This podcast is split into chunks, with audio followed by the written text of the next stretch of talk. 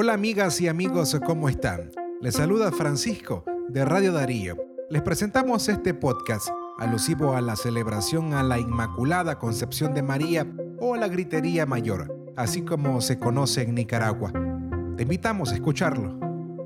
Luego del grito a la Inmaculada Concepción de María, miles de devotos salieron a celebrar a la Virgen. A pesar de los riesgos que implican las aglomeraciones por el COVID-19, la ciudadanía decidió participar en esta tradición centenaria. Los juegos pirotécnicos, el tradicional baile de las gigantonas, el enano cabezón y el toro encuetado fueron captados por decenas de teléfonos celulares que registraron el tradicional repique.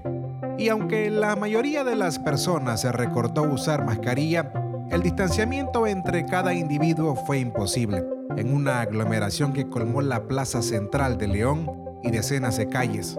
Para esta joven, que llegó desde Granada y participó por primera vez en esta tradición católica, la pandemia solo es un obstáculo para probar la fe de cada persona en la Madre de Dios. Estoy acá en León eh, celebrando y gritando a la Inmaculada Concepción. ¿Primera vez que vengo, así es, vengo desde Granada. ¿No te dio temor en medio de una pandemia? No, pienso que cuando uno eh, va a celebrar con amor, con fervor y sobre todo con mucha fe, el Señor y sobre todo la Virgen eh, te protegen. Y creo de que esto solamente es un obstáculo que el Señor nos ha puesto para ver hasta dónde el pueblo nicaragüense tiene fe en su madre. Jessica Prado y su familia se mantenían en dudas si hacer el altar a la Virgen y entregar la tradicional gorra debido a la pandemia pero cuenta que la tradición familiar después de 40 años no podía ser interrumpida. Dudamos el querer realizarla por lo de la situación de la pandemia y a como mismo decir la situación económica, pero la verdad es que es una tradición familiar y es algo que no podemos cortar, llevamos más de 40 años en celebrarla. La señora Ana Jarquín fue una de las pocas devotas a la Virgen que fue consciente sobre el distanciamiento social como medida de protección. Esta mujer reconoció que el virus de la COVID-19 puede adquirirse en cualquier momento y en cualquier lugar. El COVID, vos sabés, es una enfermedad definitivamente muy dañina y se puede tomar en cualquier momento, en cualquier sitio. Entonces hay que tomar todas las medidas, eh, viejos, jóvenes, de todo, de todas las edades. Otra devota a la concepción de María es Inés Flores, quien lamentó el dolor que la pandemia ha causado en las familias que han perdido a un ser querido.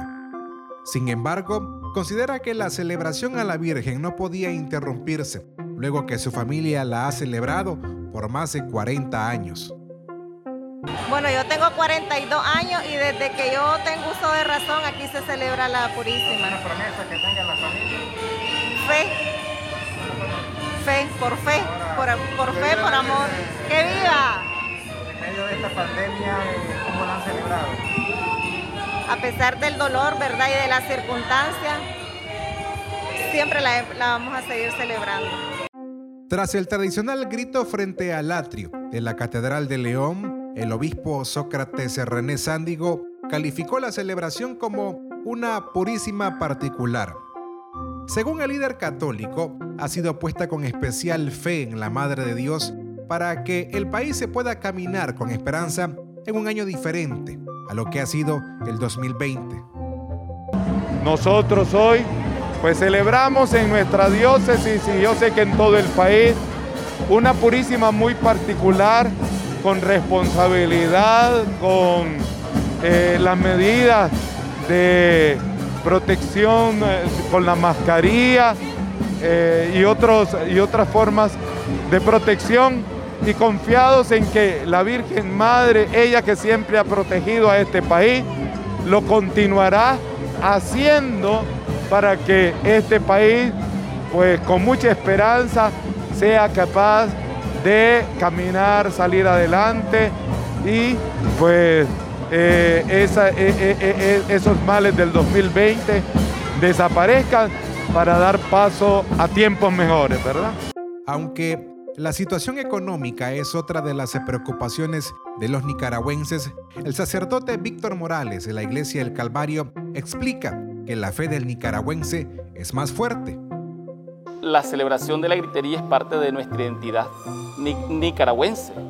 La gritería nos, nos invita a nosotros a, a manifestar no solamente lo religioso, sino incluso hasta lo cultural. Pero el epidemiólogo Leonel Argüello cree que esta celebración, así como las reuniones familiares en Navidad y fin de año, podrían ser oportunidades para que el número de contagios aumente en el país. O sea, aquí se promueven actividades festivas, actividades religiosas eh, de toda índole, inclusive religiosas católicas que no están autorizadas por la misma Iglesia Católica, que la Iglesia Católica está diciendo que no exista aglomeración, están elaborados protocolos para ir a la iglesia.